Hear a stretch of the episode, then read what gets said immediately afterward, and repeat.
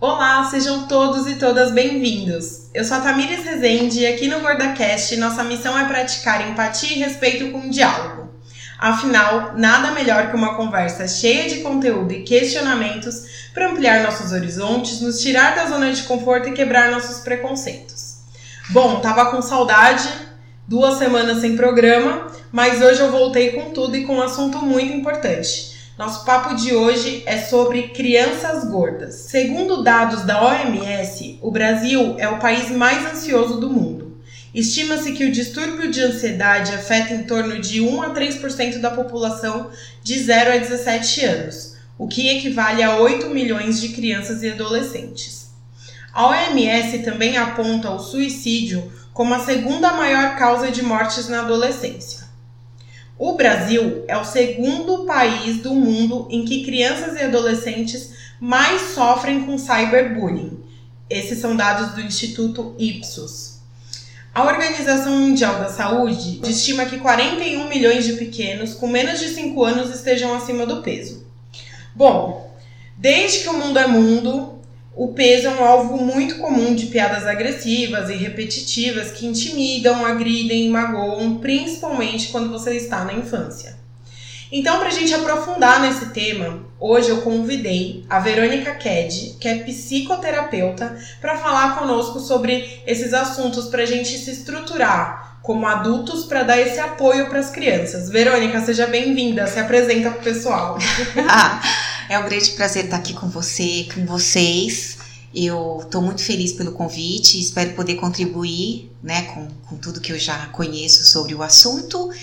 E vamos falar sobre crianças gordas, vamos responder as perguntas do pessoal, vamos esclarecer, que eu acho que a melhor forma da gente prevenir é através do conhecimento.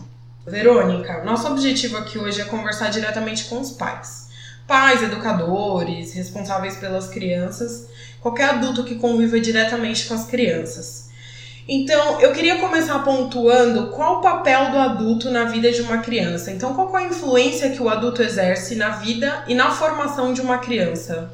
É, o adulto, ele é fundamental na vida da criança. Por quê? Porque a criança, ela é dependente, né? E ela depende de um cuidador. Esse cuidador pode ser o pai, a mãe, a madrinha, a avó, a tia, quem quer que seja, mas assim, é importante a gente compreender que todo o desenvolvimento dessa criança, desde o ventre, vai depender bastante do tipo de orientação que ela vai ter durante toda a infância. E dependendo da, das questões que aparecerem na infância e dos traumas, isso vai repercutir na vida adulta e de várias formas, né? Como a gente está falando, por exemplo, de crianças gordas, né? A gente pode até já linkar com o assunto, e porque a gente, o que que acontece? A criança, quando ela é um bebezinho, ela precisa ser nutrida, né? Agora, como é que é feita essa nutrição dessa criança? Ela é amamentada? Ela recebe o leite é, industrializado? Que tipo de alimentação que essa criança tem acesso? Por que, que fazem tantas campanhas com relação à alimentação e tudo mais? Porque é aí que você começa a nutrir o seu filho. E não é nutrir só de leite, você nutre de afeto, de carinho, de contato. E isso vai repercutir muito no desenvolvimento dessa criança. Porque quanto mais afeto ela receber, mais segura ela vai seguindo a trajetória dela. Né? É, eu, a gente vê muito essa coisa da amamentação, o pessoal hoje amamentando assim em público, né? E, e tira o peitão e tal. Eu não tenho nada contra isso, mas assim, a gente está falando de nutrição. Será que esse momento não tem que ser um momento dedicado para essa criança? Será que não vale a pena você, ter, você estar num espaço recolhido para olhar para essa criança, né? Para fazer a conexão do olhar, porque a minha linha de orientação é a análise bioenergética, né? E aí a gente percebe que aonde você cria o primeiro vínculo com o seu filho é através dos olhos. Os olhos são a janela, a janela da vida para essa criança, né? Então se você amamenta ou com um paninho em cima cobrindo o rostinho da criança, Ou a criança tá lá mamando no teu peito e você olhando para o além, quer dizer, que conexão que você tá fazendo com teu filho? E a gente pensa que não, mas isso gera uma angústia na criança, gera uma ansiedade, né? E isso com certeza vai repercutir a longo a médio e longo dela. prazo na formação dela. Dizem, né, que a criança ela tem um, um, tempo de formação. Ah, até dois anos ela tem a formação da personalidade. Como que funciona isso? Como que é de fato essa formação da criança? Tudo tem um tempinho. Até os dois anos a criança ela ela é bastante dependente do cuidador. Eu vou colocar como cuidador porque aí é aquilo que eu te Sim. falei, né? É, e aí é, ela meio que acha que ela. Logo nos primeiros meses, quando ela nasce, ela ainda não tem muita noção de que ela é um ser e que amanhã é outro. Ela acha que é tudo uma coisa só. Por isso que quando ela chora, que ela quer o leite ou que ela tá com xixi, né? Ela, ela não tem muita noção, sabe? Ela só precisa ser atendida. E a gente escuta muito essa coisa de ah, deixa chorando, né? Deixa, não fica com a criança muito tempo no colo, não deixa dormir no colo. Eu penso dentro da minha orientação que tudo tem que ter um equilíbrio. Você não vai ficar o tempo inteiro com seu filho pendurado no seu colo, até porque você também é um ser e você também tem a sua individualidade. Então há momentos em que você precisa, né, desse descolamento, mas o, o bebê recém-nascido ele precisa de cuidados e ele precisa de atenção. Então, depois dos seis meses, sete meses, ele começa a ter uma noção, né, de que ele não, de que ele é um outro ser, mas é bem ralinho. Até os dois anos, ele é muito conectado com pai e mãe, com o cuidador. A partir dos dois anos, ela começa a perceber que ela é um ser independente. E aí ela começa a se posicionar no mundo. Como? Muitas vezes você fala para a criança: Olha, vamos guardar os brinquedos? E ela pega e fala assim: Não, não vou. é quando ela começa a ter opinião própria. É, porque é quando ela começa a, a pensar assim, bom, eu, eu, eu, talvez eu queira fazer isso, talvez eu não queira, né? E muitas vezes o adulto ele não tem essa, essa compreensão ou mesmo esse conhecimento, né? É, aqui no Brasil, a, essa parte de desenvolvimento infantil ainda é muito crua. As pessoas não, elas não estão muito preocupadas assim com, com o desenvolvimento da criança, né?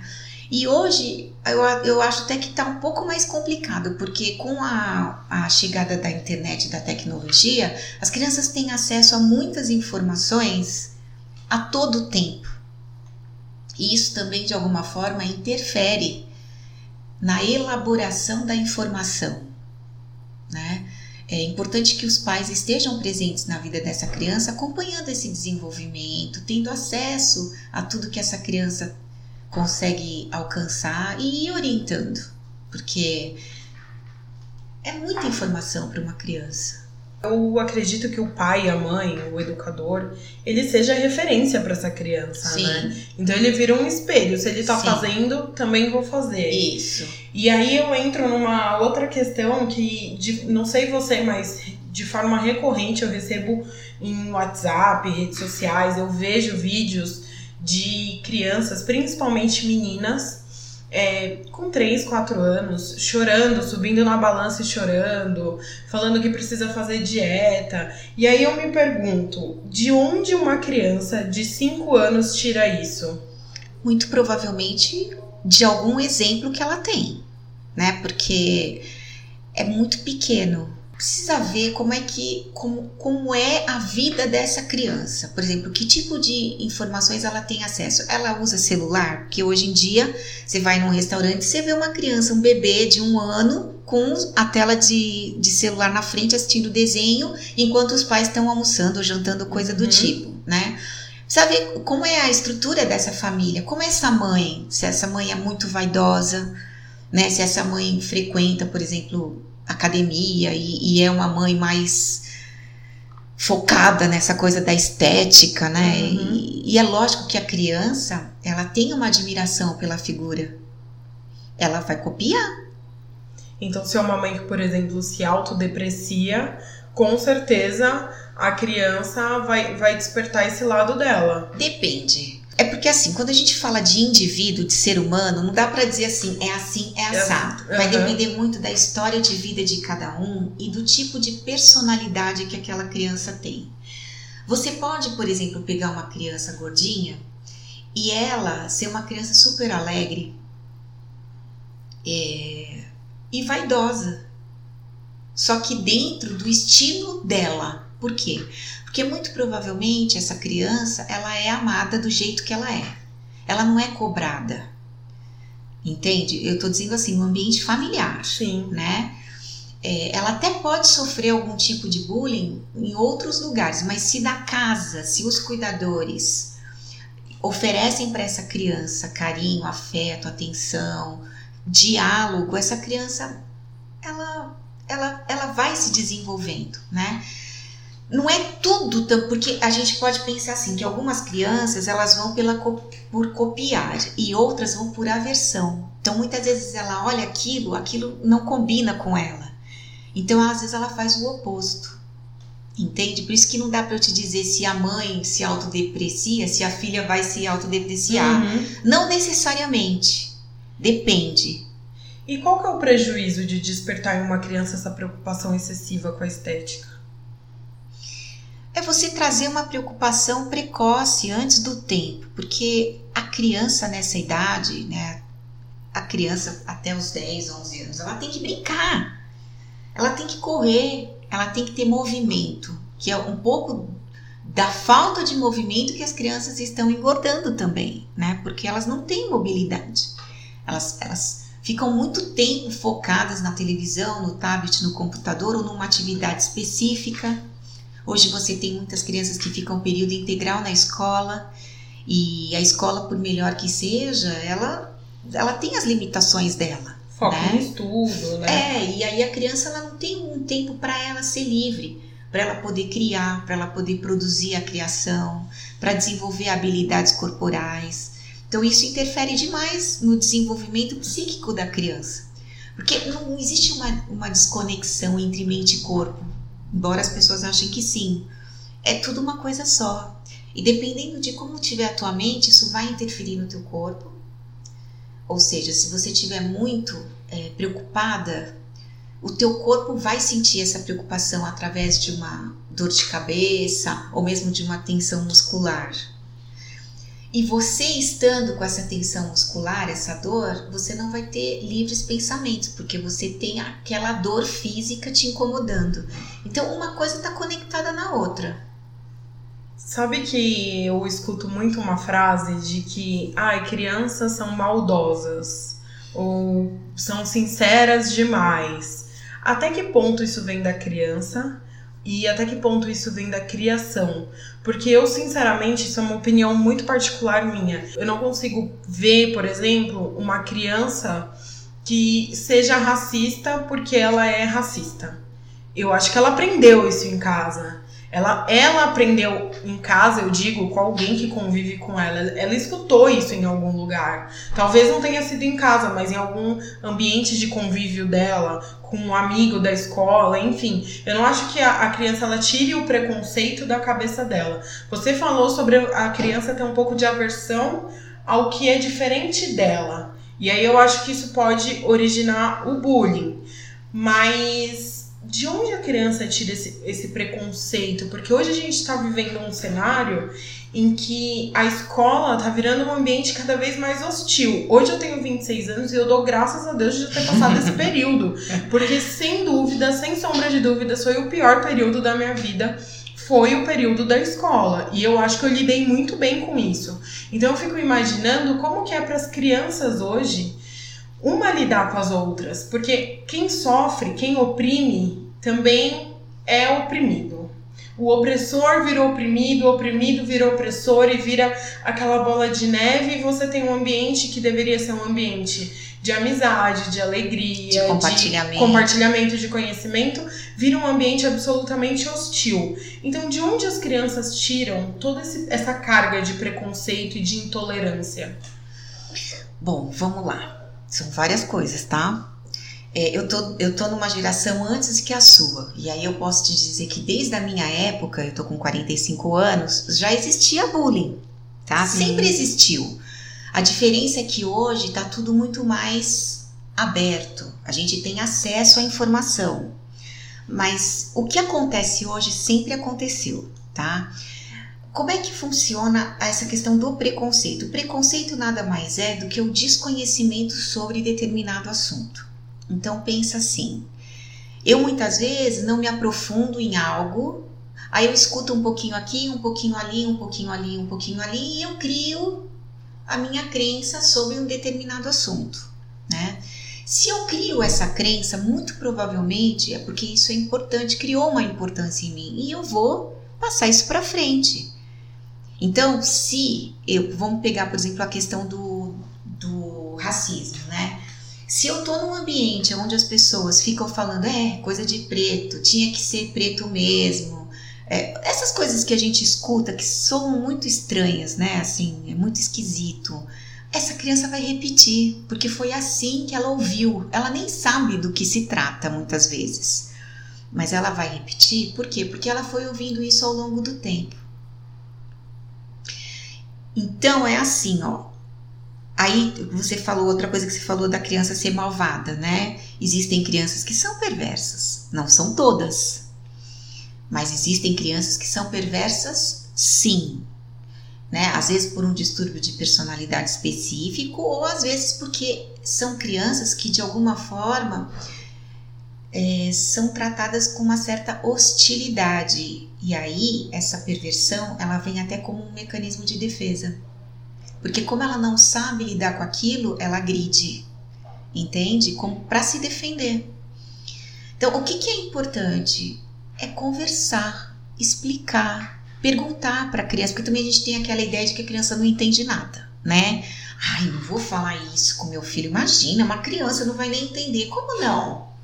Ele não pode conversar com você, mas ele pode assistir a novela das oito, todo mundo se pegando, se malhando se, e transando. Como é isso? Então, não. Né?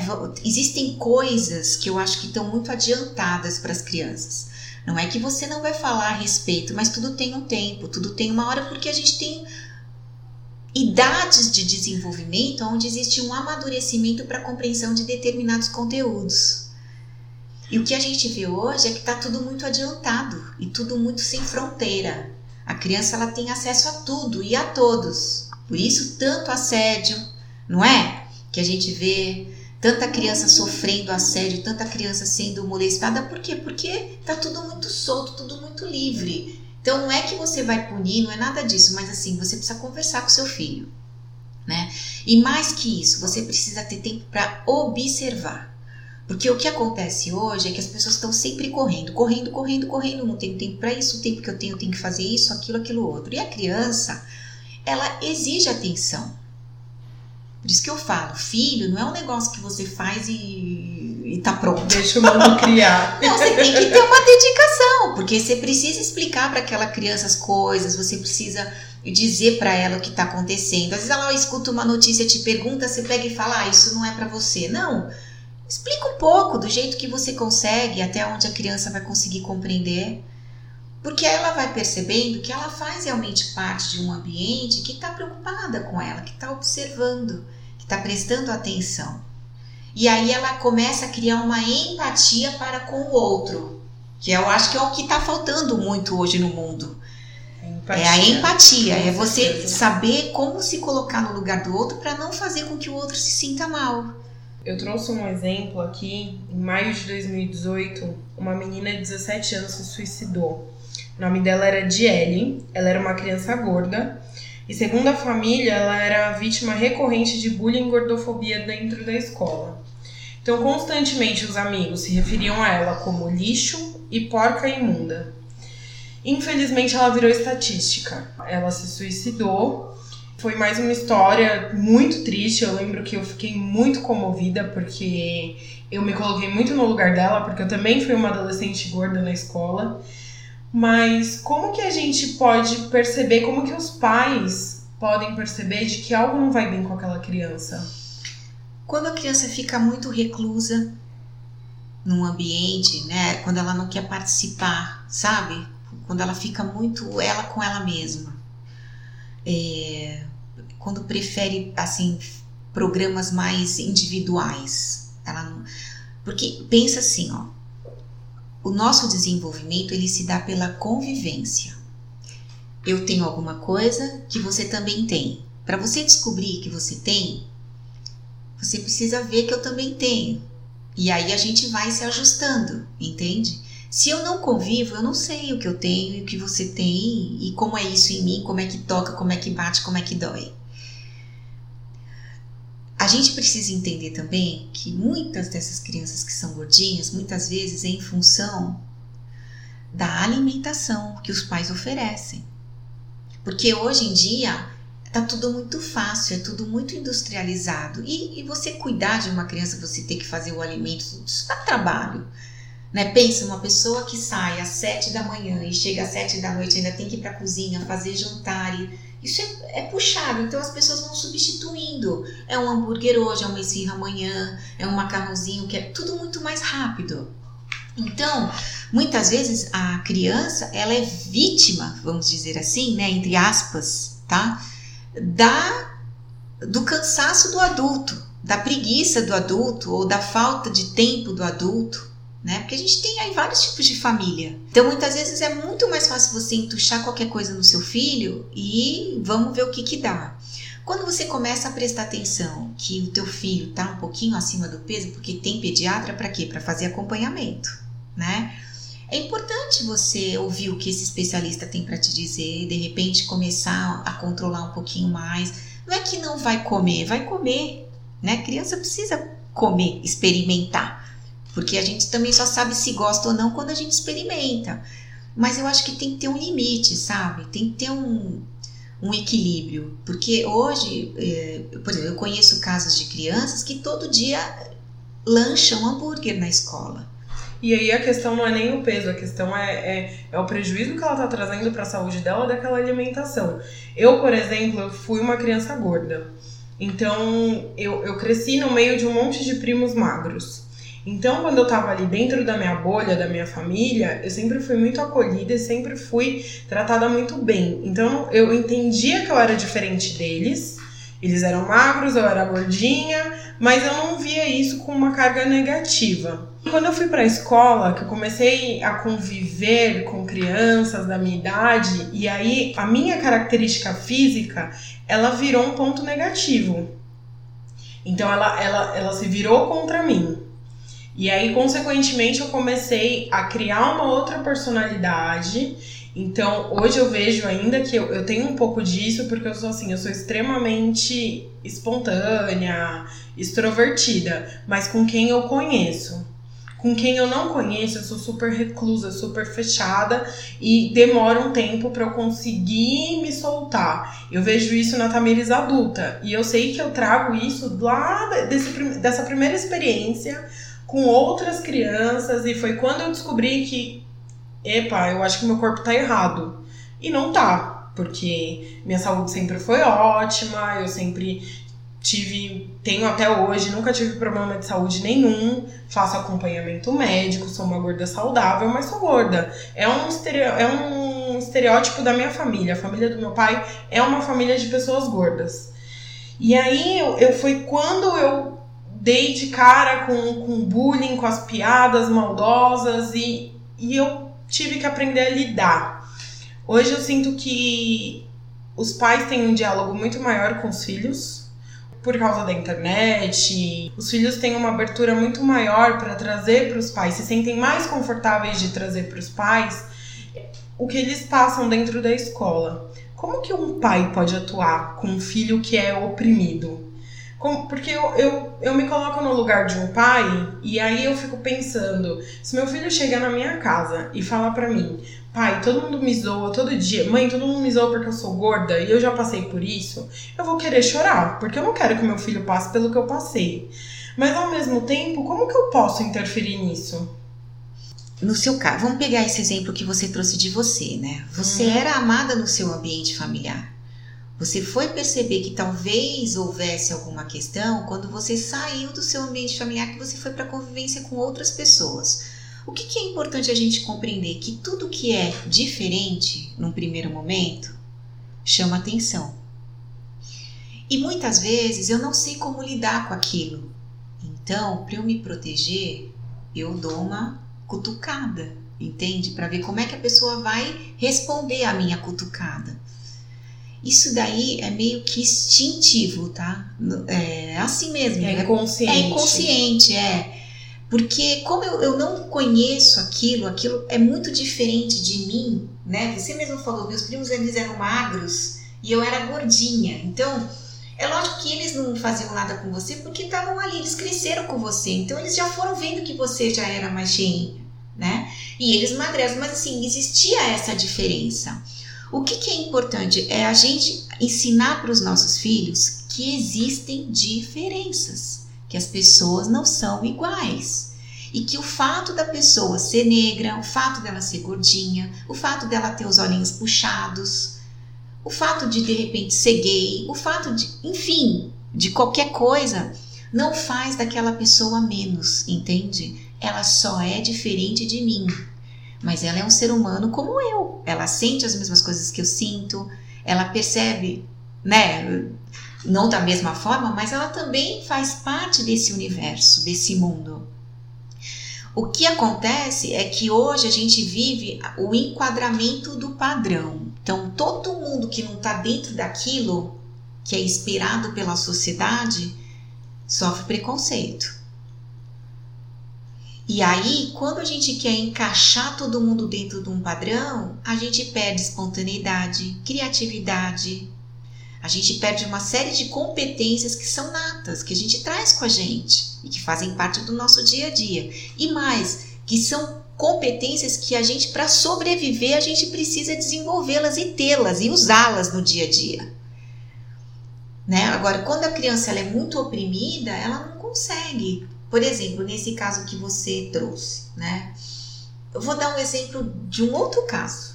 Eu vou dar um exemplo do caso do, do meu filho. Eu tenho dois filhos, um de 7 e 4 anos, ele estava numa escola e ele entrou na escola há pouco tempo, não nessa que ele está agora, numa outra. E um belo dia eu fui levá-lo e o menino chegou e falou assim: Ô Álvaro, seu desgraçado. Assim, gritou bem alto, sabe? Seu maldito. Aí eu olhei aquilo e falei, nossa, né? Que forte. Aí fiquei na minha para não dar aquela de mãe louca também, né? Que vai defender o filho a todo custo. Aí passou um outro dia e, e o Álvaro veio conversar comigo falou: Mãe, sabe aquele menino? Ele me chamou de Álvaro desgraçado de novo. Falei, filho, você fez alguma coisa para ele, né? Porque às vezes a criança provoca, não é porque é meu filho que é bonzinho, não, né? Ele falou: Não, mãe, a gente sempre fica correndo, tudo, só que toda vez que ele me encontra, ele fala isso. Eu falei: Olha, filho, eu acho assim: se você não é, você não tem que ficar acreditando que, ele, que aquilo que ele está falando é para você. Né? Vamos observar e vamos ver se isso vai continuar. Se for continuar, vou conversar com a professora. Aí conversei, continuou, conversei com a professora, não deu jeito. Aí conversei com a coordenadora pedagógica. O que que ela fez? Ela chamou o garoto, chamou meu filho e colocou os dois para conversarem, e ela como mediadora. Por que, que você fala com ele assim? Né? Da onde que veio isso? E tal, tal, tal. E aí descobriram que assim, primeira coisa, ele já tinha conhecido um outro Álvaro, que não é um nome comum, né? Que tinha maltratado ele, aquilo ficou com ele, e para ele todos os Álvaros eram malditos e desgraçados porque o outro tinha feito ele sofrer. Entendeu? E ele fixou aquilo com ele. E aí a coordenadora pedagógica conversou com ele, explicou, o próprio Álvaro falou: "Olha, eu quero ser seu amigo e tudo mais". Acabou. Nunca mais isso aconteceu, entendeu? Então, muitas vezes a gente precisa promover a conversa entre as crianças. Essa seria uma solução para o bullying? Sim.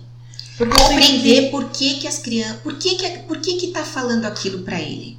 Por que você tá falando isso para aquela pessoa? Ah, porque. Da onde você tirou? Sabe? E esmiuçar mesmo. Da onde é que vem? Porque ah, eu sinto que as escolas elas estão ainda num, um patamar muito tópico do trabalho do bullying. E eu acho que o bullying, ele tem matado muito. Uhum. E, e não dá mais pra gente trabalhar de forma utópica e na palestra. E é importante conscientizar os pais. Eu acho que é, porque os pais é base de formação da criança. Mas a gente precisa atuar diretamente nos fatores. Então, é no opressor e no oprimido. Então, eu não sinto que as escolas atualmente atuam diretamente nisso. Eu acho que as escolas não sabem como fazer isso. Porque não é uma coisa fácil de se fazer. Na verdade, é, as escolas precisariam ter psicólogos, psicólogos especialistas em desenvolvimento infantil, né? Para desenvolver um trabalho. Eu mesmo tenho um trabalho de desenvolvimento infantil é, para crianças, mas com orientação para pais, bem bacana aonde a gente promove atividades corporais para essa criança entrar em contato consigo mesma, entender a respiração, sentir a pulsação corporal. E aí, com base nisso, ela vai dizendo como é que ela se sente, a gente vai falando sobre esses sentimentos e sobre essas emoções. Mas isso num ambiente preparado, com atividades direcionadas, entendeu? Coisa que a escola não faz e não vai ter como fazer. Porque eu não sei nem se a escola quer fazer isso. Sabe? De verdade, eu, eu tenho cá minhas dúvidas. Eu acho que a gente precisaria repensar essa questão do ensino de uma forma geral, sabe? Mas é um assunto bastante complexo Sim. e delicado, né? Qual o prejuízo tanto é, para a criança que é oprimida e para a criança que é o opressor? É, quem que essas crianças vão se tornar? Se elas não forem orientadas, se isso se perpetuar a longo prazo, né, isso vai na criança que sofre agressão, verbal ou mesmo física, ela vai se colocar numa situação. A autoestima dessa criança vai ficar muito abalada. Ela sempre vai achar que ela é menos, que ela é inferior, né? Que ela não tem o devido valor porque, por exemplo, ela é gordinha. Então, ela, ela vai vai, vai ter aí dois caminhos. Ou ela vai se esforçar muito para entrar no padrão da magreza, né? Ou ela vai ficar tão angustiada e tão assim é, sem forças, vamos dizer assim, uma linguagem mais básica, que ela vai comer cada vez mais. E aí ela vai desenvolver distúrbios alimentares, alimentares de ela, transtorno de, de comportamento, de comportamento. Vai, ela vai ter um problema de estima, de aceitação, de autovalorização. Nas relações interpessoais, muito dificilmente ela vai conseguir é, se colocar como alguém que merece atenção, que merece ser respeitado, né? Então, vai depender muito do estilo de personalidade de cada criança. Porque existem crianças que são mais seguras de si, sabe? A gente pensa assim, ah. E por que umas são mais seguras e outras mais inseguras? De onde vem isso? Qual que é a raiz dessa dessa característica da criança? Nós somos seres individuais, cada um é um. Tá? Se a gente for pensar que ninguém é igual a ninguém e uns têm mais e outros têm menos, aí você me, eu te, você me pergunta por que, que é assim? Porque é assim, desde que o mundo é mundo, não é? Aí todo mundo fala assim, ah, tem que ter igualdade. Eu entendo o que, que as pessoas querem dizer quando tem que ter igualdade, mas assim, igualdade total a gente nunca vai conseguir ter, porque nós não somos iguais. Cada um é de um jeito, né? O grande desafio é como lidar com essas desigualdades todas em prol do bem de todos. Aí sim. Agora, querer que todos sejam iguais, isso é impossível, né? Às vezes você teve experiências na sua infância que eu não tive, e isso te fortaleceu de alguma forma. Por isso que você, por exemplo, tem mais determinação para correr atrás dos seus objetivos.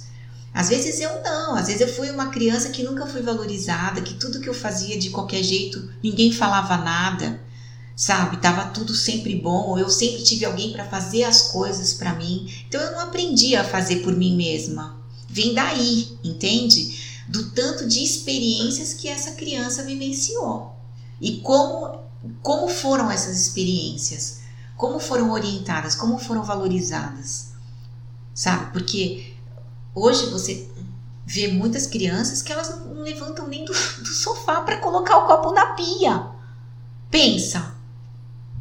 Uma criança que nunca fez isso, ela sempre vai achar que ela precisa ser servida.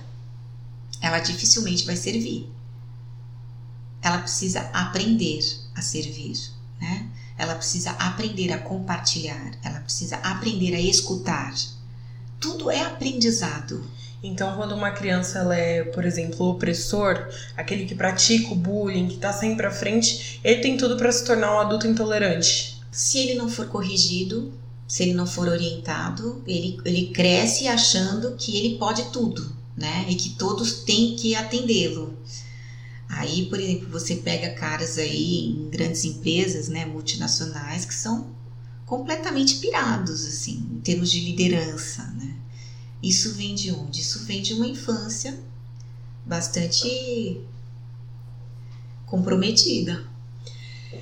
Verônica, eu já falei aqui que eu sempre fui gordinha. E aí, desde muito cedo, eu fui, eu fui submetida a processos de emagrecimento. Então, quando eu comecei a perceber que eu era diferente, eu comecei a querer emagrecer. E aí, meus pais sempre falavam para mim que o importante não era o tamanho da roupa que eu usava, nem o meu peso, mas sim a minha saúde. Então eu já falei isso mil vezes aqui no podcast. Meus pais sempre me falaram muito: não emagreça, pratique esporte. Não, fique, não, não se importe em, em usar uma calça de um número menor. Se preocupe em fazer exercício físico todos os dias. Se preocupe em comer melhor. Então, meus pais sempre focaram muito na questão da minha saúde. E meus pais sempre me falavam, eu vejo isso muito do meu pai. É, eu, eu, conversando aqui, eu vejo meu pai. Meu pai sempre foi muito amoroso, minha mãe também, mas meu pai, aquele pai super amoroso, e sempre você é linda, você é maravilhosa. Então, eu tive uma base muito boa, muito boa. Importante. Mas mesmo assim, eu queria emagrecer. Eu queria emagrecer porque eu queria entrar no padrão, não queria mais ser a piada da escola. Então, desde muito cedo, eu fui submetida a processos de emagrecimentos. E aí eu me lembro que quando eu tinha uns 7 anos, eu fui a primeira vez a nutricionista e ela me disse que eu não podia comer pão de queijo. E eu amo até hoje pão de queijo. E, e foi uma coisa que me marcou tanto que hoje, com 26 anos, eu lembro do dia que ela virou para mim e falou que eu não podia comer pão de queijo, que eu me acabei de chorar no consultório do nutricionista. E aí eu passei por vários processos de emagrecimento, vários médicos, tudo que você possa imaginar. E eu sempre pensava que agora vai, agora vai, agora vai. Bom, não foi, porque eu continuo gorda. Só que com, com esse tempo eu virei uma adulta com distúrbio de ansiedade, eu tenho transtorno de ansiedade e compulsão alimentar.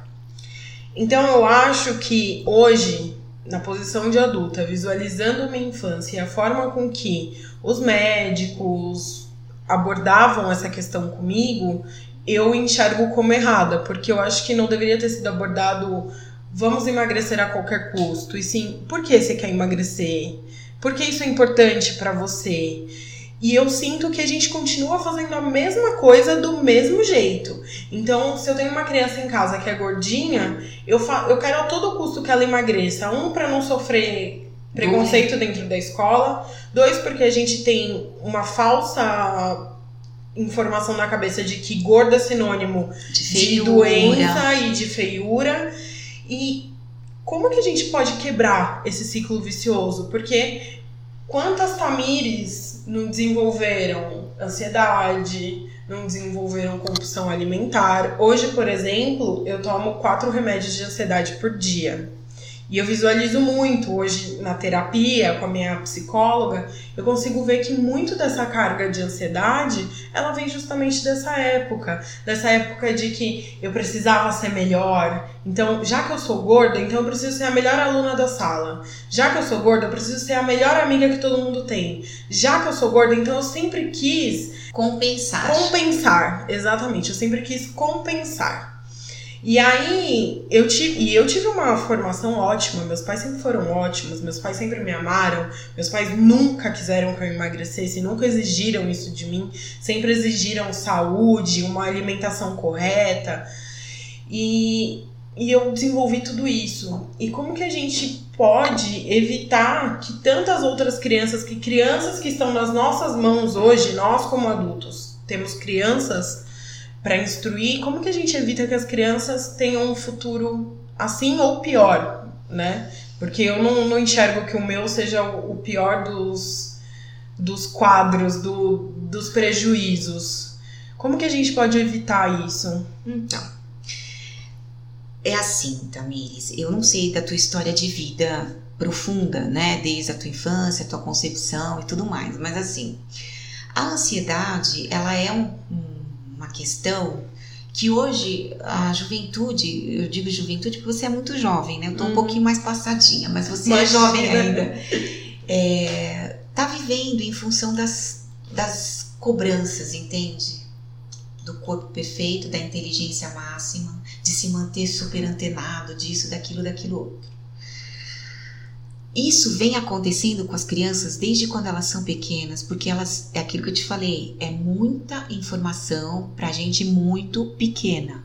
A criança precisa de um tempo de silêncio, de um tempo de, ati de atividades corporais. Então, às vezes as pessoas falam, ah, eu vou ali na padaria, leva a criança junto para ela caminhar vai num parque, leva a bicicleta em vez de levar aquele patins que a criança só monta e o patins vai sozinho, entende? Porque tudo isso influencia. Precisa ver o tipo de alimentação. Então, a criança está gordinha, o que, que essa criança está comendo? Precisa ver isso, controlar, fazer uma dietinha. Não é a dieta que restringe, por exemplo, pão de queijo. Você pode comer aquele pão de queijo, só que se, por exemplo, você come cinco, você vai comer dois. Entende? Porque a angústia que você sente por não ter, não poder comer esse pão de queijo é aquela que você manda para você assim, eu não sou merecedora disso. E você é merecedora de tudo que você quiser. Entende? Quando já desde muito pequenininho você fica restrito a certas coisas, você já vai criando essa ideia de que você não pode tudo, de que você não tem é, merecimento, sabe? E não é assim. E aí você vai empurrando a criança para um caminho de distúrbios alimentares, né? É. Isso tanto uma compulsão como uma bulimia, uma anorexia, Sim. uma. E a gente precisa ver também é, coisas que não se falava muito, mas por exemplo, intolerância à lactose, né? Intolerância a algum tipo de, de substância que hoje nos produtos industrializados tem muito que afetam o organismo. Então, muitas vezes a criança é gordinha, mas ela é gordinha por quê? Porque às vezes ela tem uma certa intolerância não sei o quê. Então, se tem, talvez ela não possa usufruir desse, desse componente, né? São vários aspectos que, que, que a gente pode observar. Você falou, o que, que a gente faz? A gente observa. A gente reserva um tempo do dia, Tamires, que as pessoas não têm feito isso, para observar o nosso filho para ver como é que ele brinca, como é que ele senta, como é que ele anda. Hoje a gente observa a postura dos, dos adolescentes, das crianças, tem umas posturas assim muito estranhas que falam sobre os sentimentos daquela criança, de como é que ela está se posicionando no mundo. Né? Só que como a gente não tem esse conhecimento de leitura corporal, por exemplo, a gente acha que tá tudo bem, que tá tudo certo. E aí a gente se prende só na gordura física. Mas é aquilo que você falou, você tem saúde, seu colesterol está equilibrado, seu triglicérides, você tem vitalidade, enfim, você pode ter outros fatores que contribuem para que você tenha uma vida saudável.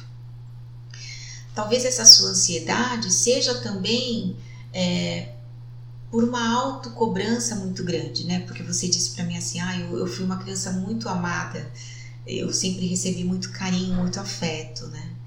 E isso também causa ansiedade. A criança, quando ela recebe muito afeto, muitos cuidados, muito, muito, ela vai crescendo meio achando que ela precisa ser o máximo para continuar recebendo tudo aquilo que ela está recebendo. Então é aquilo que eu te falo, o equilíbrio é o melhor caminho. Você não vai deixar o seu filho à toa, mas você também não vai super proteger. Porque existem coisas que o seu filho vai precisar passar para ele poder aprender como se defender daquilo. Existem momentos em que, por exemplo, você vê uma criança brigando com a outra, você tem que observar. Mas você pode aguardar um pouquinho para ver como é que eles vão se resolver. Precisa dar um tempo para a criança, para ela buscar os mecanismos internos de defesa, tanto psíquicos quanto físicos. Você não vai deixar teu filho bater no outro, esmurrar, puxar cabelo, morder, nada disso. Mas assim, e se ela é uma criança que ela tem um poder de, argumenta de argumentação bacana e ela consegue se posicionar? Se você já entra no meio, você impossibilita isso, entende? Então, quando você me fala assim, ah, eu fui super amada e tal, eu fico pensando quanto que isso de repente para você não caiu como uma grande responsabilidade de ter que ser muito boa em algumas coisas para continuar recebendo esse amor. Quando na verdade você não precisa, você é o que você é. E independente do que você seja, você vai continuar sendo amada pelos seus pais.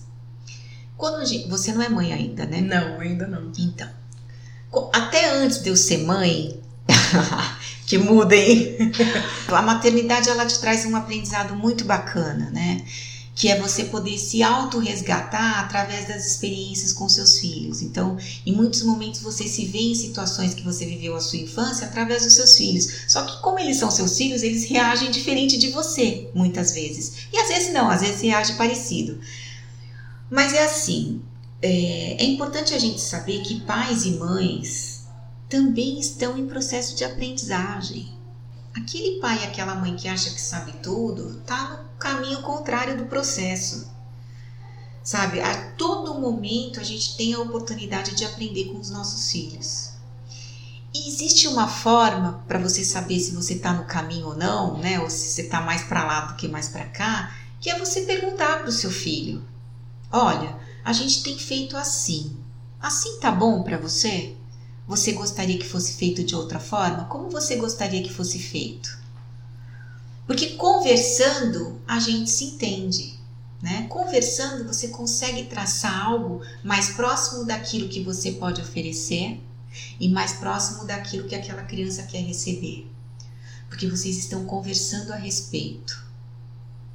Então, muitas vezes a gente vê uma criança fazendo uma birra, uma pirraça, e a gente fala, gente, se fosse meu filho, né, e tal. Eu mesmo passo por isso, meus filhos fazem, né? E aí, eu procuro respirar bem profundo, que dá vontade mesmo de dar uns tapas, mas também não resolve. E abaixo e pergunto para eles: o que está acontecendo? Por que, que você está fazendo isso? O que, que você está sentindo? Sabe? Porque a criança ela fala, ah, eu, eu não quero ficar nesse lugar, eu não gosto desse lugar, eu não gosto daquela pessoa. A criança fala, eu não gosto de vir aqui. Toda vez que eu venho aqui, aquela pessoa fica me enchendo o saco, ela fala, eu não gosto de ir no supermercado, não tem nada aqui. Então é importante, porque aí você vai estabelecendo uma relação de troca com o seu filho. Você vai dizendo: olha, hoje nós vamos ao supermercado, tá? Mas eu não gosto de ir, mas vamos, porque é importante, é importante criança ir a esses lugares, porque ela também aprende. Ela aprende o que é uma maçã, uma banana, uma laranja, que são coisas que as crianças estão perdendo também, porque já vem tudo pronto para elas, não é? Já vem tudo pronto. Elas não elas não estão tendo essa coisa do tato, do olfato. Isso é importante para você se perceber, para você saber quem é você, o que, que você gosta. Eu como adulta, como que eu posso estimular a autoestima da criança? Valorizando coisas que você percebe que é, de alguma forma ela está contribuindo, né? E, e, e ela está se sentindo bem fazendo aquilo. E como que eu consigo? Eu sei que é muito difícil, mas como que eu consigo é, educar as crianças do meu convívio para serem adultos mais confiantes? Isso é meio caixinha de surpresa, tá? Porque muitas coisas podem acontecer aí no, meio do caminho. Mas assim, é você é, respeitar essa criança, sabe? Na individualidade dela. Então, é lógico que em alguns momentos não vai haver escolha. Por exemplo, esse exemplo do supermercado. Né? Às vezes você não tem com quem deixar a criança. Não dá para você deixar a criança sozinha em casa, ela precisa ir com você. Então você pode negociar eu sei que você não gosta de ir lá, mas eu não tenho com quem deixar você. Então vamos fazer assim: você vai comigo? Porque a gente precisa fazer e de repente, quando a gente chegar, a gente pode fazer uma coisa que você gosta também. Sabe essa coisa da negociação? Porque aí você vai Primeiro que você vai mostrando para a criança que através da negociação, né, do que você gosta, do que eu gosto, do que é importante para você, você vai criando na criança essa capacidade de se comunicar e de dizer o que ela quer, o que ela não quer, o que ela aceita, o que ela não aceita. Isso vai dando mais segurança para a criança uhum. do que quando é imposto. Você vai fazer porque eu, sabe, isso é do tipo, nossa, mas não está respeitando a minha individualidade, não está Existem momentos em que não tem escolha, precisa, mas existem coisas que às vezes são tão básicas e que as pessoas obrigam. E isso fere demais. Né? Então, assim, que tal a gente negociar? E, e, o tempo que você tiver com essa criança, que você esteja inteiro, sabe? Porque aí você vai fortalecendo a importância que essa criança tem no mundo. Importante ela saber que ela é importante, que ela faz a diferença, que ela tem competências que podem contribuir para um mundo melhor. Então, às vezes ela fala alguma coisa engraçadinha, bacana. Nossa, bacana isso que você falou. Eu gostei de ouvir isso. Da onde que você tirou isso? A criança vai se sentindo importante, sabe? Nossa, minha mãe prestou atenção nisso que eu falei. Isso é uma, e é uma coisa simples. E é, é, isso que eu ia falar, é algo tão simples, é, né? É uma coisa simples. Às vezes ela trouxe, por exemplo, uma lição de casa com parabéns né? Subentende-se que todo dia, no final da noite, você pegue lá os cadernos do seu filho para ver como é que foi o dia dele, né? No dia seguinte, quando você for levar para a escola, comenta, olha, eu vi no seu caderno isso, aquilo, aquilo outro, poxa, que bacana. Ou eu vi que estava faltando tal, você está tendo alguma dificuldade para compreender isso? Eu posso te ajudar? Porque a criança, ela precisa perceber que ela é aceita entende? Do jeito que ela é. Não importa se ela é gorda, se ela é magra, japonesa, amarela, preta, azul, colorida, não importa. O que ela precisa compreender é que ela é aceita do jeitinho que ela é. Os adultos também, né? Os adultos também. Mas veja bem, essa aceitação, ela é construída com desenvolvimento. Não adianta você querer que uma criança de 5 anos tenha isso bem desenvolvido. Ela não vai ter. Ela tem um processo. E ainda mais assim, você vai fazendo todo esse trabalho. Chega na adolescência, muita coisa vem para ser questionada. E tudo aquilo que você foi contribuindo para aquele desenvolvimento vai ser questionado. Se você não tiver isso muito bem estruturado dentro de você, em termos de autoconhecimento, que como você vai estruturar é você, o seu Como é que você filho? vai ajudar o seu filho a buscar esse autoconhecimento nele? Então, às vezes, as pessoas trazem a criança para psicoterapia achando que a psicóloga vai fazer milagre. Geralmente, grande parte dos problemas estão nos pais, não está na criança. Às vezes é uma ansiedade do pai que passa para a criança, uma projeção, sabe? Ele foi cobrado a vida inteira para ser o melhor, às vezes ele é o melhor e ele quer que o filho seja o melhor também. Mas às vezes o filho não quer ser o melhor, ele quer ser o mediano. E tá tudo certo, porque dentro daquilo que ele se predispõe a fazer, ele faz bem. Por que, que ele tem que ser o melhor? Por que, que tem que ter essa competição? Porque as pessoas não podem se respeitar dentro daquilo que elas são, né? E a gente está falando de um aspecto psíquico, mas isso reflete totalmente no corpo. Porque se eu sinto um vazio mental interno, eu vou compensar aqui, ó, pondo para dentro pela boca. Porque eu não, eu, não fui, eu não fui ensinada como é que faz isso, entende? Muitas vezes eu chorava ali no berço e a minha mãe enfiava o peito na minha boca. Não conversava um pouquinho comigo, sabe? Ô oh, meu neném, por que, que você tá chorando? Calma, mamãe já vai te dar o leite. Sabe aquela coisa assim que parece tão Sim. idiota, mas que precisa acontecer? Porque isso vai criando uma certa tolerância na criança ela percebe que ela chora, a mãe põe no peito de imediato, não fala nada, ela vai criando isso para a vida dela adulta. Então ela precisa ter alguma coisa instantânea para amenizar aquela angústia que ela está sentindo. O que, que é que está na mão? É uma bala? Então vai a bala mesmo. É um chocolate? Então vai chocolate. É um pedacinho de pão? Percebe? A compulsão alimentar ela vem muito dessa questão da nutrição lá, lá no comecinho da vida. Verônica, a gente já falou bastante aqui. e eu acho que tem muito mais pra gente aprofundar, mas senão esse programa vai ficar enorme. Eu queria que juntas nós pudéssemos fazer um tópico de dicas aqui, alguns tópicos de dicas efetivas para as mães, para os pais, educadores que convivem com crianças. Aqui a gente está falando sobre crianças gordas, mas isso qualquer criança que sofra bullying. Então, assim, como que eu posso, de tudo que você falou, uma coisa que ficou muito marcada em mim é, o, é a questão de que se você não tem autoconhecimento, você não vai conseguir desenvolver isso no seu filho. Tô certa? Se você. É, é, mas é assim, não é aquele autoconhecimento, é uma percepção de quem você é. Uhum quem eu sou, do que, que eu gosto, do que, que eu não gosto. Mas parece tão besta, mas muitos de não nós não temos. É, não então, temos. então. Mas como é que você faz isso? Você faz isso, eu tô dizendo assim, para quem, por exemplo, não. Porque a gente tem muito preconceito na minha área. As pessoas não vão para psicoterapia porque Sim. elas acham que elas só têm que ir quando elas têm um problema. Ninguém faz preventivo. É, eu não tô doida, as pessoas falam. Psicologia é preventivo, é saúde mental. Do mesmo jeito que você vai no dentista para não juntar cárie, entendeu? É a mesma coisa. Mas se você tem lá aquela tua dificuldade de buscar um psicoterapeuta, a primeira coisa que você pode fazer, para na frente do espelho. Se olha um pouco mas não é se olha, se vê só aquilo que você está vendo. Observa como é que você respira.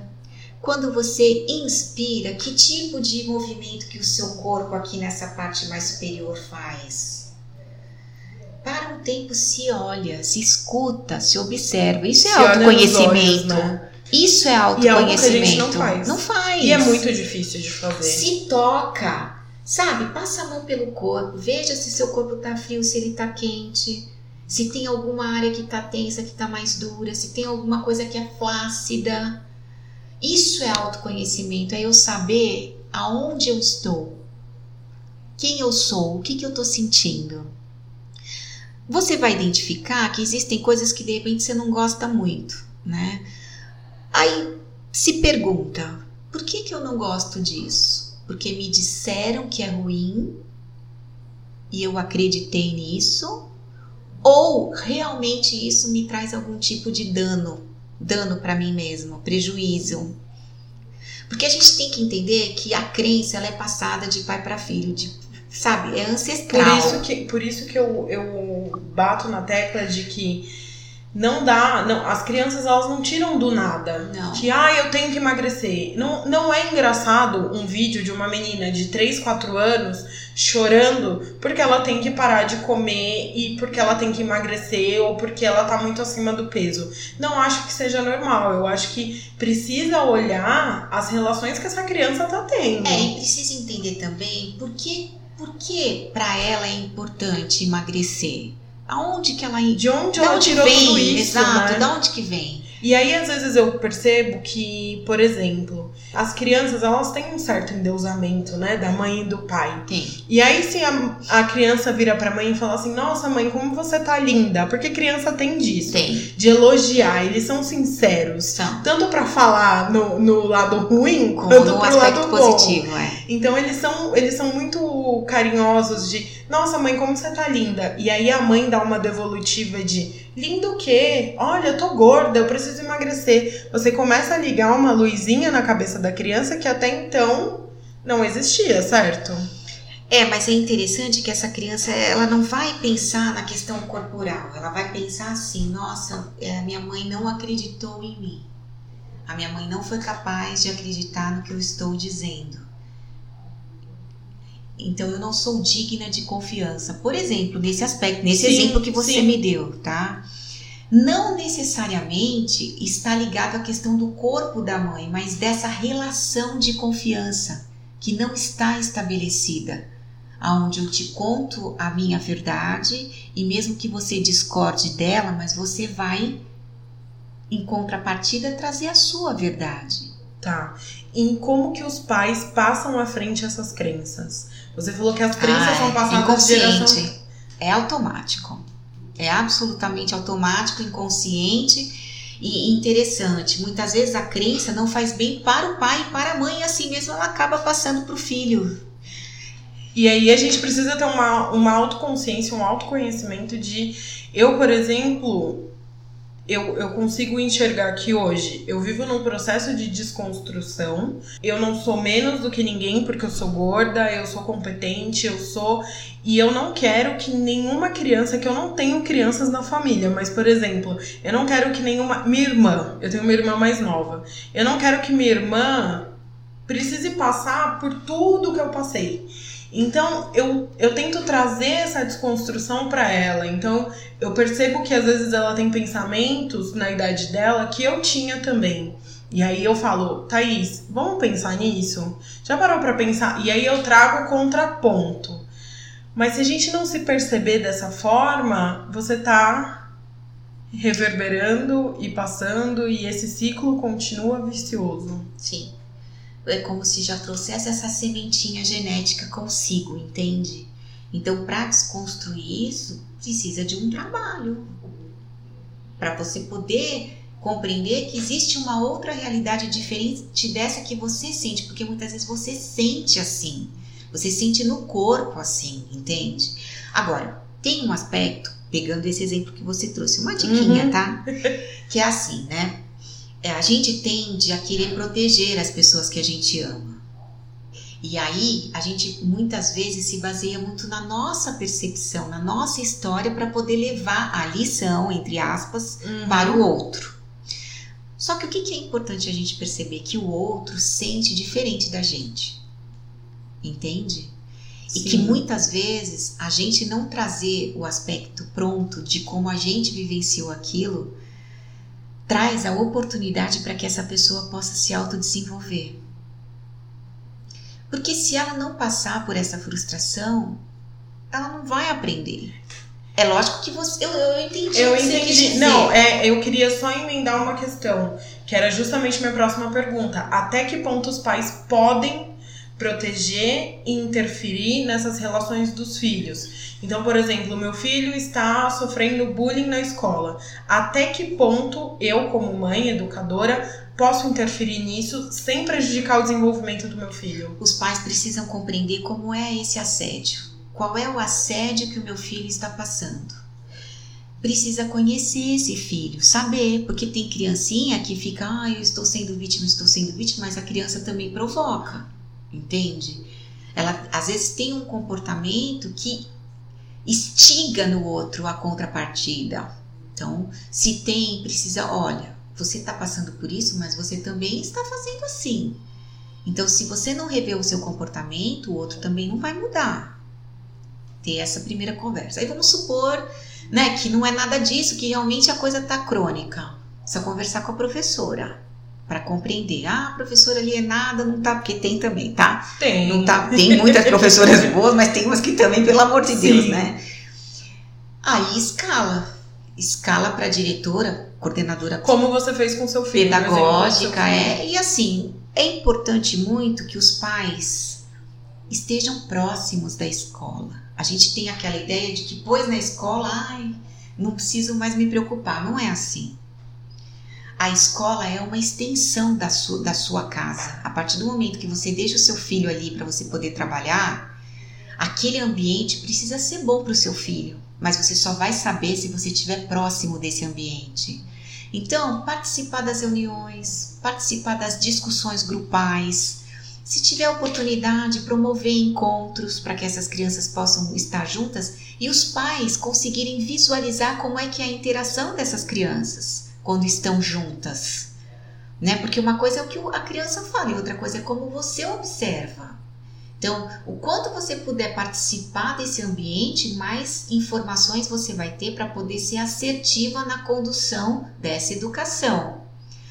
Aí, por exemplo, a criança que, que, que oprime está ali, né? Você pode chamar essa criança para conversar. Olha, eu tô percebendo que você fala com meu filho assim. Por que você fala assim com ele? Tentar entender, né? É, mas, lógico, com muito cuidado, né? Com muito.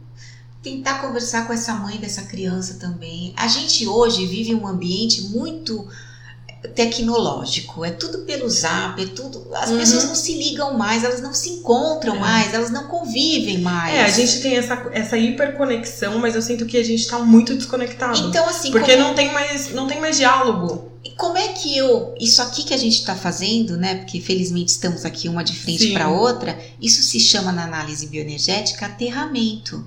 Você olha para mim, eu olho para você.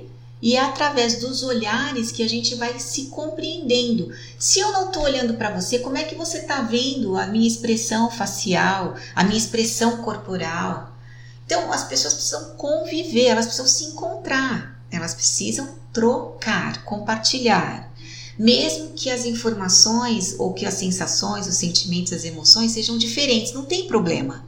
Mas é importante que a gente fale sobre isso, né? Porque eu aprendo com você, você aprende comigo. Às vezes eu posso falar alguma coisa que você nunca parou para pensar e você fala: "Nossa, nunca parei para pensar nisso". E vice-versa. Ao mesmo tempo que a gente tem essa facilidade, a gente está perdendo algo que é muito importante, que é o olhar, que é o toque, que é o cheiro. Isso tudo diz muito sobre o outro. Às vezes as crianças elas sofrem bullying. Sabia que às vezes por causa do cheiro? A criança não gosta do cheiro da outra. É algo tão primitivo, né? Mas que Muito. acontece. E aí começa toda uma, sabe, uma agressão em função. Por que não falar sobre isso? Por que não? Qual é o problema? De repente é uma criança que não tem, vai, um- um critério de banho normal. Aí você vai me falar, nossa, mas isso acontece? Acontece! Acontece. Começa a ser chamada de fedida, né? É. Aí, ah, meu filho tá sofrendo bullying, mas espera um pouco, ela não é fedida? Ela está fedida? Então, se ela está fedida, ela está precisando de cuidados especiais. Eu acho que tá se perdendo um pouco isso, sabe? A noção da realidade das coisas. E aí tudo vira bullying. Tudo é, sabe? Tudo é. Não, gente, vamos ver o que, que é real. Se a criança é fedida, vamos ajudar essa criança a ficar cheirosa. Vamos explicar para ela que tomar banho todo dia é importante, que ela precisa lavar bem as partes. Como é que se lava essas partes? Chulezinho, né? Então, são coisas. Foi ensinado isso, né? Então, exato. Aí a criança fala um monte de besteira ou mesmo de palavrão. Gente, alguém já conversou com essas crianças, já explicou que não pode falar, que não é bacana, que não é legal. Então, sabe, eu acho que tá faltando muito disso. Que são os ajustes, né? Os ajustes. Eu, se eu fosse resumir nossa conversa, eu diria que eu daria um conselho para quem está nos ouvindo, que é ter mais percepção, Observação. observação, Observação. mais observação e diálogo. Sim. E também empatia. É você saber que o outro é um ser diferente de você. E que isso não impede que você possa conviver com essa pessoa. Você pode até não aceitar determinadas coisas. Mas assim, a pessoa nunca vai ser do jeito que você quer. Ela nunca vai fazer tudo do jeito que você quer, porque ela é um outro ser. Então precisa falar a respeito, precisa tocar, precisa olhar, né? Precisa abraçar, coisas básicas que a gente está perdendo e que de alguma forma é o que nos caracteriza como seres humanos. Nós somos humanos justamente porque a gente tem essas capacidades, essas habilidades. Não é só pelo intelecto, mas é porque a gente, né? A gente tem essa coisa assim, ó. Do, é uma pena que não dá para ver, né? O que eu tô fazendo, Sim. fazendo o movimento com as mãos de segurar, de acalentar, de você poder sentir o calor do outro ou o frio do outro, enfim, porque é isso que nos classifica como seres humanos, sabe? Não é só a parte é, intelectual. Porque hoje a gente vê a, a, animaizinhos que às vezes são até mais humanos do que o próprio ser humano, Sim. né? E eles agem pelo instinto. Então, assim, se a gente for buscar o nosso instinto, a gente vai descobrir coisas muito bacanas. Agora, como é que eu vou olhar para isso? Eu vou olhar para isso com amor? Eu vou olhar para isso com aceitação? Eu vou ter a valorização de quem eu sou pelo que eu sou e não pelo que eu aparento ser, né? Por aquilo que eu visto, por aquilo que eu calço, pelo cabelo que eu uso, e sim pelo que está aqui dentro do meu coração, pelo que sai da minha boca. Eu acho que isso está faltando um pouco, principalmente entre os jovens, né? Porque é muita conexão tecnológica e muito pouco contato. A gente está vivendo épocas de muito julgamento e muito pouca compreensão, muito pouca empatia. Então, as dicas são diálogo, contato, se olhar mais, substituir o carro muitas vezes por uma caminhada, de preferência de mãos dadas, porque aí você sente a energia da criança, se ela tá fria, se ela tá quente, se ela sua, né? Você consegue, quando você pega na mãozinha do seu filho, você consegue perceber muita coisa, se ela tá tremendo, se ela não tá. São coisas que estão se perdendo, gente, que é fundamental para o desenvolvimento dessas crianças, né? E acho que o mais importante, valorizar a essência, aquilo que a criança traz de dentro e não aquilo que ela mostra de fora. Porque muitas, hoje eu vejo as crianças recebendo muitas coisas, né? Hoje eu vejo criancinhas pequenininhas com unha pintada, batonzinho, rímel, tudo bem, coisa de criança, brincadeira, mas não deixa de ser um, um adiantamento também de um momento, né? Tudo muito precoce. Deixa a criança ser criança, deixa ela descobrir por ela mesma. Não fica querendo adiantar. Se ela vai na manicure com você, ok, mas não é porque você pinta suas unhas que a sua filha precisa pintar também, sabe? Deixa ela ser criança, na hora certa, no tempo dela, quando ela sentir vontade, ela vai, sabe? Ela vai querer fazer. Tudo tem um tempo, né? Não precisa acelerar. Porque hoje a gente vê esses adolescentes se suicidando porque falta, falta graça, falta encanto, sabe? Porque tudo que eles querem eles têm, ou não tem, né? Nada. Também tem isso, tem os dois extremos, Sim. ou tem tudo ou não tem nada. Mas assim, tá faltando muito dessa coisa de eu descobrir do que eu sou capaz, de ter um tempo ali com meu pai, quieta, parada, só ali do lado, sem que falar. é uma conexão verdadeira. Que é uma né? conexão. Nós estamos acostumados com a conexão, aquela conexão do virtual, né? É. Que é aquela conexão superficial. E eu sinto que falta essa conexão verdadeira de. É o que você falou, às vezes você não precisa estar num ambiente com a pessoa falando um monte. Às vezes você e aquela pessoa que você ama no mesmo ambiente, os dois quietos. Você ou de repente andando um ao lado do outro. Você sentindo a respiração, o toque, sabe? O olhar. Nossa, isso diz tantas coisas. Não é? Às vezes a gente não conhece uma pessoa, a gente olha para ela e fala: Nossa, eu tive tantas sensações sobre essa pessoa. Sim. Porque você olhou para ela dentro dos olhos Uhum. e você sentiu a energia dessa pessoa, né? Ai, parece um negócio místico. Não tem nada Não é. místico. é Sabe? humano. É humano. Então acho que tá faltando isso, né? E é um pouco disso que eu faço também lá no meu trabalho, sabe? É trazer essa consciência corporal para essas crianças, para que elas possam perceber que elas estão vivas, que elas vibram, que elas sentem tensões, que elas esquentam, que elas esfriam, que elas suam, sabe? Então é muito bacana esse trabalho de grupo, né, com essas crianças, onde elas experimentam atividades e depois a gente sempre conversa com os pais para saber se a percepção da criança com relação à criança é a mesma que o pai tem, porque às vezes o pai está tão desconectado que ele não percebe, o percebe. filho que tem. Né? E quando vem uma pessoa de fora, mediadora, que não está ali envolvida, e diz: Olha, seu filho é tão inteligente nesse aspecto, ele tem um ouvido acústico para música. O pai fala: Nossa, sério? Nossa, mas ele nunca falou nada. Quer dizer, traz um estalo né, para esses pais no sentido de promover. Não é porque o pai é médico que o filho tem que ser médico. Às vezes pode ser, mas às vezes Sim. pode não ser. Né? Não é porque o pai se deu super bem, é um executivo de sucesso, que o filho também tem que ser. Às vezes ele pode até ter sucesso, mas não dessa forma, de uma outra forma. E é importante a gente respeitar a individualidade do outro, sabe? Porque nós estamos vivendo tempos muito difíceis de relacionamentos, aonde as pessoas têm muito pouca tolerância para com o outro. Isso é em tudo, é no supermercado, é no trânsito, é na padaria, é na internet, através das redes sociais, as pessoas se agredindo. Então, assim, para que tudo isso? Se estamos todos aqui no mesmo ambiente, convivendo e compartilhando. qual que seria a nossa missão enquanto ser humano? É construir um mundo melhor, né? Mas para isso eu preciso saber no que eu sou melhor, o que eu faço bem, como eu faço, eu gosto do que eu faço, isso me deixa feliz, né? Porque enquanto eu estiver fazendo só para agradar o outro, eu estou fora de mim. É muito real. É, é, é, isso. Eu acho que a gente, a gente molhou os pés nesse mar profundo que é esse tema.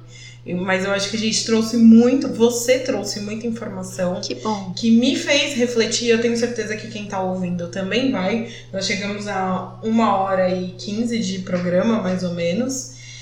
Eu acho que essas dicas que você deixou são muito válidas. Eu acho que nós, como adultos, precisamos também nos perceber mais, nos observar mais, mais. nos conectar mais com nós mesmos. É. Então. A referência do externo é bacana. Né? De repente você vê uma pessoa que você acha bonita, que você acha legal e você de repente gostaria de ficar. Isso é interessante mas você precisa ver se você tem aquele biotipo. Às vezes você não tem, por mais que você faça, você nunca vai não é ficar é você, igual. Não é você. Não é. é? Então, assim, isso frustra. Então, assim, vou olhar, vou admirar, vou gostar, mas e eu? Como é que eu tô aqui? Muitas reflexões nesse programa. Verônica, obrigada. Imagina. Agora eu gostaria que você contasse do onde as pessoas podem te encontrar, se você tem site, redes sociais. Conta para quem está nos ouvindo.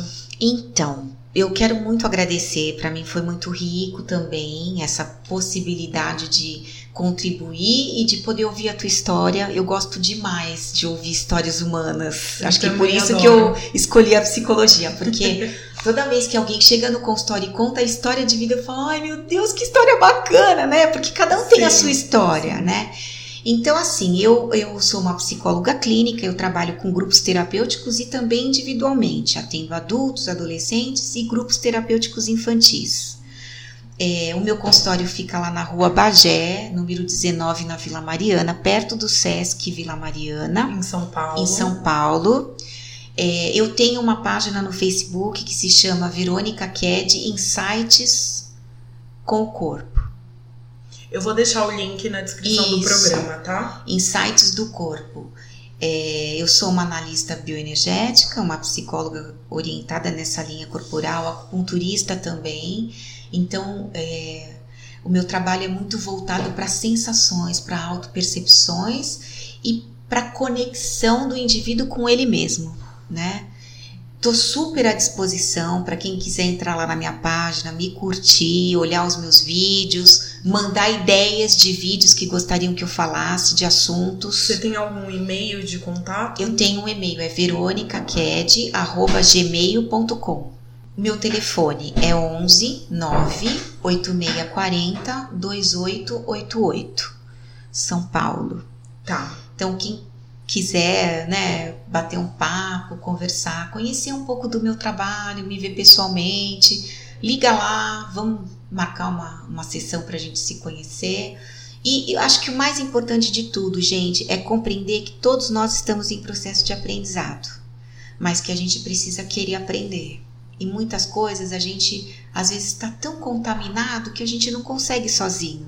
Então, às vezes a gente precisa da ajuda de alguém especializado, né? Até para ajudar a gente a tirar as cortinas, sabe, aos pouquinhos. Porque a nossa essência, ela é muito semelhante, mas às vezes em função da nossa história de vida, a gente às vezes se embanana um pouco e se Sim, perde. Coloca barreiras. É, então acho que o trabalho psicoterapêutico, ele traz essa lucidez para o indivíduo, sabe? Dele realmente saber quem ele é e qual é o espaço que ele ocupa, qual é a, a característica que faz dele ele ser o Roberto, o Carlos, o Arnaldo, o João, a Maria, a Patrícia, né? Acho que cada um não tem um nome só pelo nome. A gente recebe o nome daquilo que realmente a gente traz com a gente, da nossa essência. Então, acho que o, o trabalho psicoterapêutico ele te possibilita é, um caminho assim muito mais Leve, Autêntico. E Autêntico. leve também. autêntico de quem você é. Então tá todo mundo convidado, pode entrar em contato comigo, sabe? Se tiverem dúvidas, quiserem perguntar, pode me mandar aí pelo WhatsApp, como vocês quiserem. Estou à disposição. Um grande abraço para todo mundo. E eu desejo nesse ano novo muita prosperidade, muitas felicidades e muita lucidez para todos vocês. Um grande abraço. Obrigada, Verônica. Vocês já sabem, meu e-mail é contato arroba Compartilha com a gente a sua história, uma dúvida, é muito importante. Quero trazer a Verônica de novo pra gente aprofundar mais nesse tema, mas tenho certeza que é um episódio que vai dar pra gente fazer um mergulho muito bacana nesse assunto. Mais uma vez, obrigada, Verônica. Eu que agradeço. E nós nos vemos semana que vem. Beijos.